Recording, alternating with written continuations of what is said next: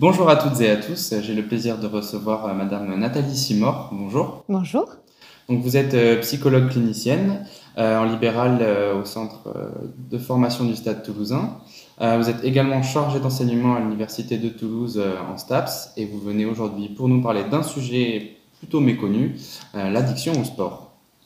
donc dans un précédent podcast, on a évoqué ce qu'était une addiction. Et la conclusion était que finalement, une addiction, c'est euh, la perte de liberté de s'abstenir. Peut-on lier cette euh, expression au sport? Alors oui, tout à fait. Euh, dans la mesure où la pratique sportive est une conduite qui, dans un premier temps, va procurer du plaisir, couplée à l'envie de reproduire cette sensation de plaisir, elle peut tout à fait par la suite s'inscrire dans le processus dont parlait Madame Rosset lors du précédent podcast, à savoir passer d'un usage simple, récréatif de la pratique sportive à une dépendance, puis ensuite à une, addiction, et ce parfois à l'insu du pratiquant. Dans ce cas-là, on va vraiment retrouver cette perte de liberté de s'abstenir qui va définir la nature pathologique de l'addiction. Et c'est bien ce qui est important pour identifier le caractère addictif d'une pratique sportive et qui la rend d'ailleurs souvent très difficile à déceler. On en reparlera. Hein, mais ce qu'il faut bien comprendre, c'est que par opposition à une pratique intensive du sport qu'on va retrouver chez les sportifs professionnels, chez les sportifs de haut niveau, l'addiction au sport, quant à elle, elle se définit comme une pratique nocive de l'exercice physique. Elle est décrite comme un besoin compulsif de faire du sport, de le encore, encore, encore, de répéter, et où les dommages corporels, familiaux, professionnels prennent le pas sur les bienfaits de cette pratique. Ce qui est important de noter aussi, c'est qu'il va y avoir une poursuite de ce comportement malgré les dommages occasionnés. C'est une pratique pathologique qui amène à une véritable souffrance physique et psychique. D'accord, très bien. Euh, donc, vous parlez d'addiction au sport. Euh, est-ce qu'elle a un nom, cette, addiction euh, Est-elle cliniquement reconnue au même titre que la drogue ou l'alcool, par exemple? Alors oui, elle est cliniquement reconnue, tout à fait. D'ailleurs, dans la classification des addictions, l'addiction au sport appartient à la famille des addictions comportementales. comme d'autres formes d'anorexie, comme certaines formes pardon d'anorexie. Euh, notamment, je pense à des anorexies qui concernent aussi euh, les addictés au sport. On parle d'anorexie inversée lorsqu'il s'agit d'une conduite alimentaire qui vise la prise de masse. On peut aussi parler d'anorexie athlétique. Là, c'est ce qu'on appelle la sèche. Les, sportifs connaissent ça. Hein, c'est le but, c'est de rester musclé et maigre. Autre conduite alimentaire qui se retrouve aussi dans les addictions comportementales, on en reparlera tout à l'heure, c'est l'orthorexie, qui est une conduite alimentaire qui vise le contrôle excessif de chaque aliment ingéré en vérifiant souvent d'ailleurs la qualité nutritive exacte. Ça, ce sont des addictions de comportement et on y retrouve l'addiction au sport. Pourquoi je parle de ces addictions euh, alimentaires? Parce qu'elles vont aussi avec les addictions au sport. Bien souvent, elles fonctionnent ensemble. D'accord, donc c'est plutôt lié en fait. C'est très lié. Ça permet de distinguer aussi les addictions comportementales. Elles se distinguent aussi des addictions dites de produits, comme l'addiction à l'alcool ou aux drogues. On en reparlera peut-être euh, une prochaine fois ou lors d'un autre podcast. Hein, je crois que c'était prévu. Tout à fait. Euh, vous me demandiez si elle portait un nom. Alors oui, ça porte un nom. Euh, aujourd'hui, on va parler de bigorexie. Qu'est-ce que ça veut dire? Alors, initialement, la bigorexie, c'était, ça appartenait au champ du culturisme. Pourquoi? Parce que c'est un néologisme, bigorexie, puisque ça vient de l'anglais big, qui signifie gros, et du latin orexie, qui signifie appétit.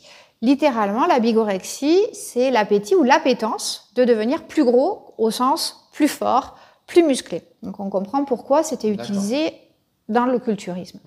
Aujourd'hui, ce terme-là, il est utilisé, il est répandu pour désigner l'ensemble des addictions au sport. Vous me demandiez aussi si c'était cliniquement reconnu. Je précise que la bigorexie, depuis 2011, c'est une maladie reconnue par l'Organisation mondiale de la santé, même si elle reste encore très méconnue en France. D'accord, c'est pour ça qu'on en parle aujourd'hui.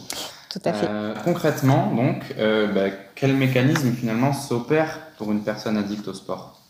Alors, il y a une psychanalyste du sport, Annie Biro, qui a fait référence euh, à la notion de défonce maniaque. Euh, j'aime bien ce terme parce que je le trouve assez parlant pour désigner le mécanisme en jeu dans la bigorexie.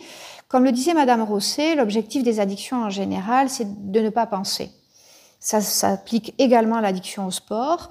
Et euh, la défense maniaque, c'est se dépenser pour ne pas penser. Ça permet comme ça d'échapper aux angoisses, à la dépression en transgressant les limites corporelles. Euh, l'objectif premier de la bigorexie, c'est de pallier à des troubles de l'estime de soi, de l'image de soi, quand on s'aime pas du tout, euh, ou qu'on a envie de changer son corps, ou qu'on a une mauvaise représentation de son corps. Mais ça permet aussi de se sentir exister, de se sentir pleinement vivant, et notamment à travers les sensations fortes que procure euh, la pratique sportive.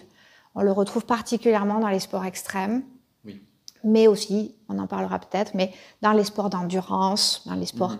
qui exigent effectivement euh, un engagement corporel intense. Alors, je précise que c'est quand même un mécanisme qui est un peu pervers hein, dans la mesure où, au départ, la pratique sportive, bah, c'est une bonne solution, c'est même une des meilleures solutions qu'on connaisse.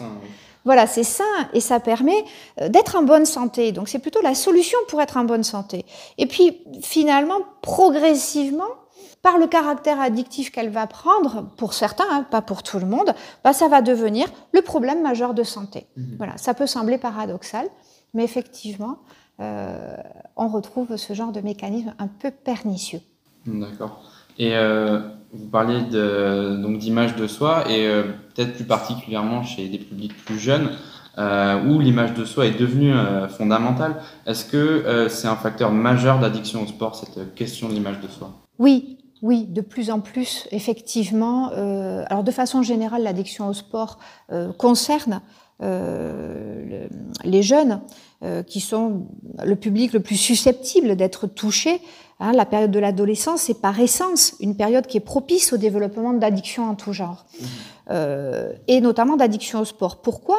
Mais Parce que la question du, corps, la question du corps, pardonnez-moi, est un point de rencontre essentiel entre la problématique adolescente et la pratique sportive. En effet, face aux douloureuses questions identitaires et de reconstruction de l'image du corps qu'on observe à l'adolescence en particulier, certains adolescents vont s'engouffrer dans une mise en exercice corporel extrême. On pourrait résumer cette addiction chez les jeunes par la formule suivante, l'image dont je suis. Voilà. On voit bien d'ailleurs aujourd'hui le succès des réseaux tels qu'Instagram avec la puissance de ces filtres qui gomment les imperfections, qui magnifient l'image de, de soi projetée sur les réseaux sociaux. Le culte de l'image sexy, du corps sexy, s'est développé de manière excessive ces dernières années et s'est relayé par une diffusion instantanée. on continue quasiment. C'est ça exactement, permanente, en continu.